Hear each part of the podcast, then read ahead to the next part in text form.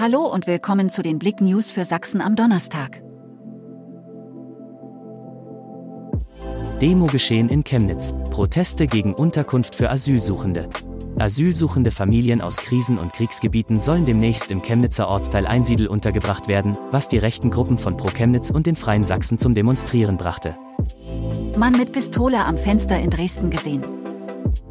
Wegen eines Mannes mit einer Pistole ist die Polizei in Dresden zur Sicherung der Lage im Einsatz. Der Mann sei am Mittwochnachmittag am Fenster eines Wohnhauses gesehen worden, teilte die Polizei mit. Als die Beamten die Wohnung fanden, brannte diese und eine leblose Person wurde aufgefunden. Kälteeinbruch im Erzgebirge. Frost und gefrorene Scheiben bei knapp minus 7 Grad. Noch vor wenigen Tagen wurden Temperaturrekorde aufgestellt. Vergangene Nacht ging es hingegen runter bis auf minus 6,8 Grad in Marienberg-Kühnheide, gemessen 2 cm über dem Boden. Karlsfeld verzeichnete minus 2,6 Grad.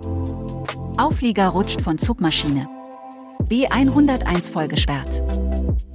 Am Mittwochabend gegen 19.30 Uhr löste sich auf der B101 in Schwarzenberg vermutlich aufgrund eines technischen Defektes ein Auflieger von der Zugmaschine. Die Bundesstraße musste für circa 90 Minuten von Abzweig Roter Mühlenweg bis am Wasserwerk vollgesperrt werden, weil der Sattelauflieger die Fahrbahn blockierte.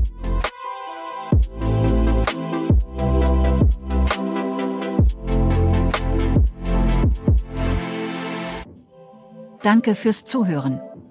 Mehr Themen auf blick.de